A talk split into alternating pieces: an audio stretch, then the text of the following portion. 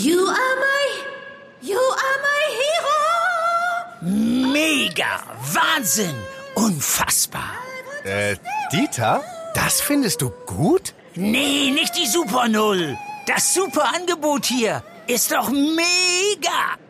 Das neue Google Pixel 6 ab nur einem Euro von Mobilcom Debitel. Mega Deal inklusive Google Bluetooth Kopfhörern. Jetzt sichern auf freenotdigital.de. Wir haben Impfquoten von 80 bis 90 Prozent in den großen Unternehmen. Und dann sagen sie eben, ja gut, dann machen wir eben Bereiche der Kantinen, wo nur die Geimpften essen. Also die Geimpften und die Genesenen. Dann sind die untereinander gut geschützt, brauchen auch keinen Abstand mehr halten, brauchen keine Masken tragen, nicht mehr diese komischen Plexiglas-Abstandshalter. Und die haben praktisch sehr viel mehr Normalität, sehr viel mehr Freiheit als die anderen. Unternehmen in NRW könnten künftig auf schärfere Corona-Maßnahmen setzen. Grund dafür sind die steigenden Infektionszahlen. Was neben Extrakantinen für Geimpfte und Genesene noch so im Gespräch ist, das klären wir gleich. Rheinische Post Aufwacher.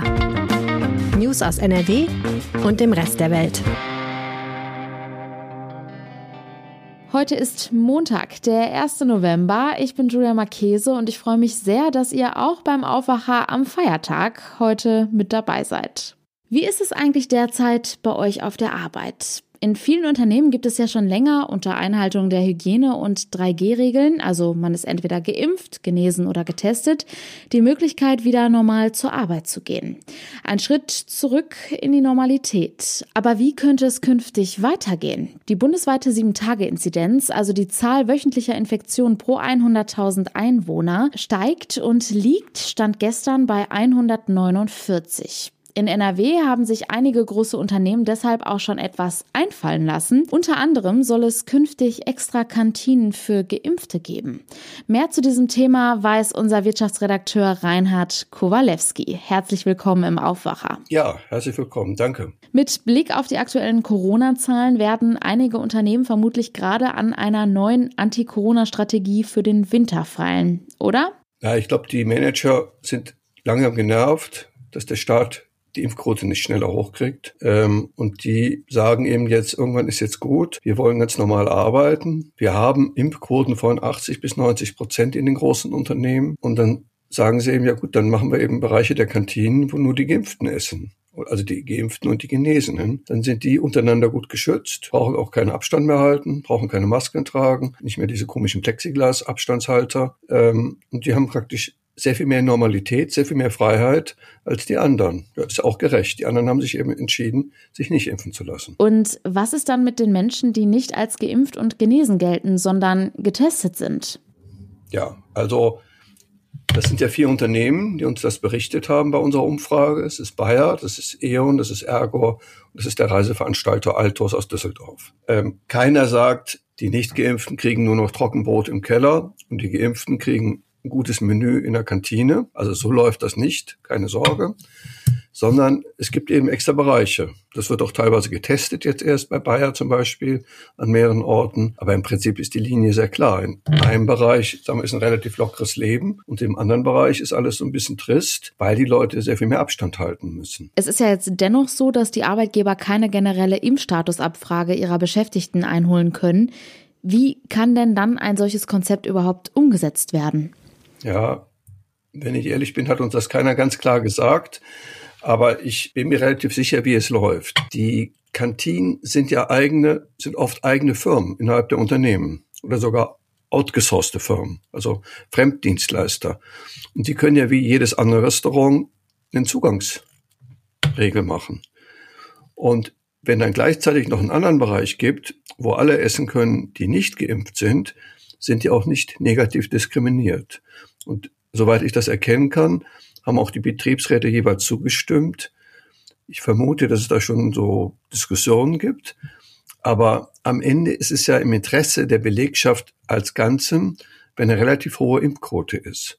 Und es, man muss das sehen, die große Mehrheit der Menschen in den großen Unternehmen ist geimpft. Die haben keine Lust, sich wegen der, sag mal das ganz hart, wegen der Dummheit der Nicht-Geimpften weiterhin das Leben mehr zu erschweren als nötig. Jetzt gibt es zum einen die Idee mit den Kantinen. Haben die Unternehmen denn schon weitere vorbeugende Maßnahmen, um den Betrieb auch weiterhin aufrechtzuerhalten? Also alle Unternehmen haben in unserer Umfrage gesagt, Homeoffice bleibt relativ stark. Also jetzt im Winter, um die Pandemie zu bremsen, also relativ viel Abstand halten und dann dauerhaft, auch damit die Leute nicht so viel pendeln müssen, damit sie Arbeit und Privatleben besser miteinander vereinbaren können, ist natürlich auch, um gute Leute zu halten. Die meisten Unternehmen machen sich ja eher Sorge, dass Leute weggehen, die, die sie halten wollen, als dass sie unbedingt Leute loswerden wollen. Und bei Bayer gibt es jetzt aktuell gerade ein ganz besonderes Projekt, richtig? Ja, ich finde es total spannend. Mein Vater war übrigens früher bei Bayer als Managementtrainer und daher weiß ich, das ist irgendwie ein interessantes Unternehmen, sind sehr viele Akademiker, sehr viele sehr selbstbewusste Leute. Und da haben wohl viele gesagt, warum müssen wir eigentlich immer auf Abstand achten? Warum müssen wir diese ganzen Regeln einhalten? Wenn wir doch untereinander wissen, wir sind alle geimpft. So, und jetzt hat die Firma entschieden, ja, die Mitarbeiter können sich unter sich einigen oder verständigen, wir sind doch alle geimpft, dann brauchen wir uns da mal deutlich weniger an irgendwelche Regeln halten als andere Abteilungen. Ja, ich finde, es liegt irgendwo auf der Hand. Es ist an sich das, was, ich sage mal, die gehobene Mittelschicht oder auch viele andere Menschen den gesamten Sommer über gemacht haben. Also, wenn man auf den Geburtstag eingeladen wurde, haben die Leute schon so manchmal kurz gefragt, und du bist doch geimpft. Und wenn du geimpft bist, wirst du eingeladen, dann sitzen dann 20 Leute im Wohnzimmer, weil man sich denkt, na gut, es gibt ein kleines Restrisiko, aber es ist deutlich niedriger, als wenn da Ungeimpfte dabei sind. Und selbst wenn ein Geimpfter sich was fängt, also eine Corona-Infektion, ist für den oder die ja das Risiko auch deutlich niedriger. Das heißt, eine geimpften Party macht einfach mehr Spaß als eine Party mit nicht geimpften. Und so ist es beim Arbeiten auch. Jetzt ist es aktuell so, die Infektionszahlen steigen. Was denkst du, wie könnte es in Zukunft in den Betrieben weitergehen? Die Unternehmen haben die Corona-Krise zum Großteil sehr gut überstanden. Mit einer Mischung aus Abstandsgeboten, aus sehr starken Impfquoten in vielen Unternehmen und mit sehr viel Homeoffice. Und die Unternehmen werden auch den Winter sehr gut überstehen. Ähm, aber die, die sind schon vorsichtig. Also eine Firma hat gesagt, und das ist die, die äh, L'Oréal, das ist ein französischer Kosmetikkonzern, der in Düsseldorf ein groß, sehr großes Büro hat für 900 Mitarbeiter.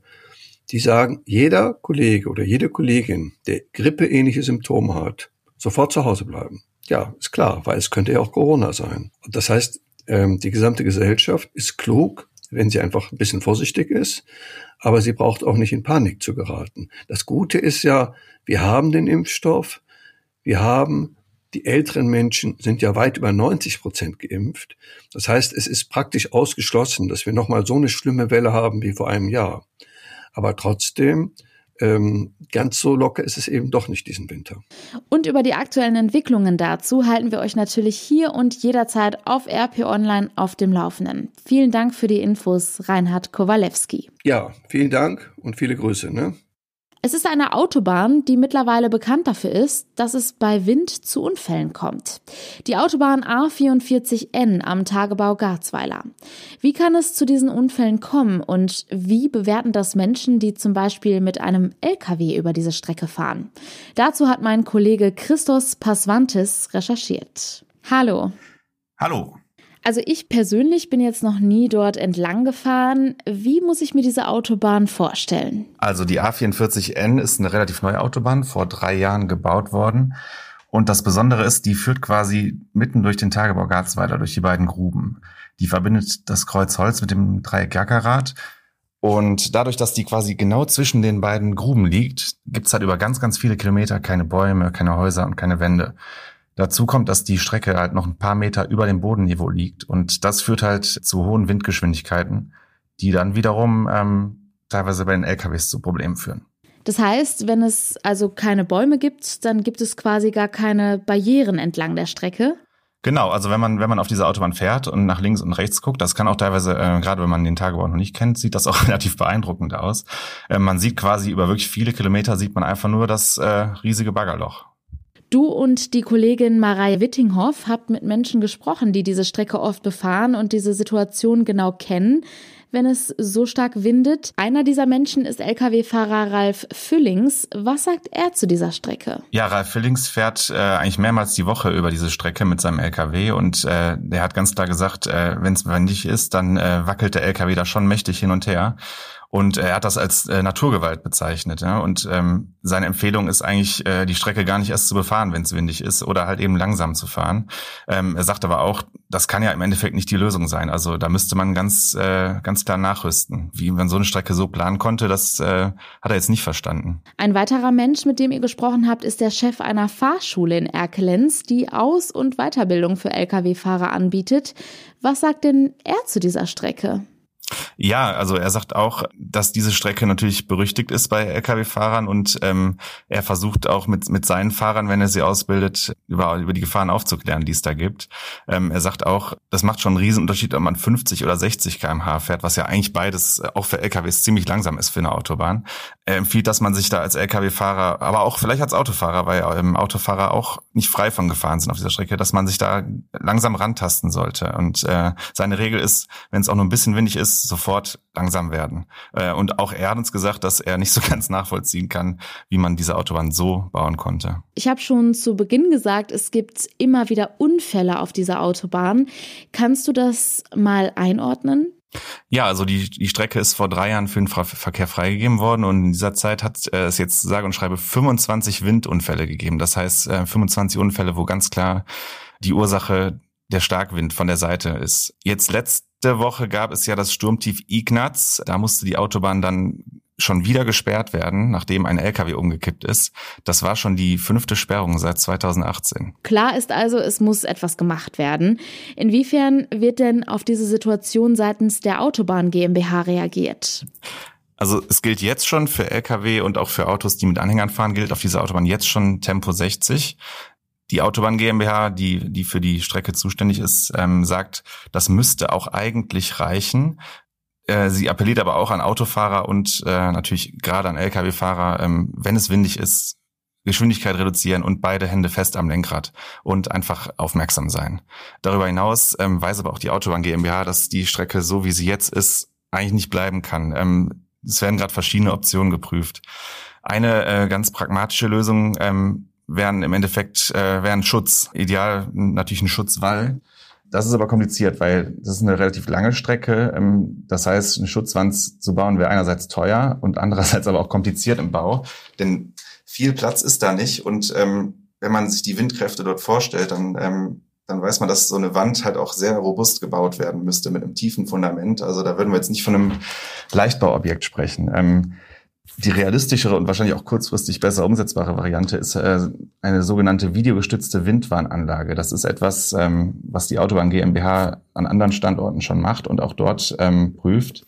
Das ist quasi ein System, was automatisch frühzeitig erkennt, wann der Wind so stark ist, dass die Autobahn gesperrt werden muss. Weil im Moment ist es noch so, dass die Polizei quasi erst rausfahren muss und vor Ort dann prüfen muss, jo, es ist zu windig, wir müssen wieder sperren. Und ähm, das passiert dann leider meistens erst dann, wenn äh, schon was passiert ist, weil, ähm, wie ich eben schon gesagt habe, es ist leider schon häufiger vorgekommen, dass der Wind halt nicht nur Autos und LKWs zur Seite gewesen, sondern teilweise auch wirklich umgekippt hatte.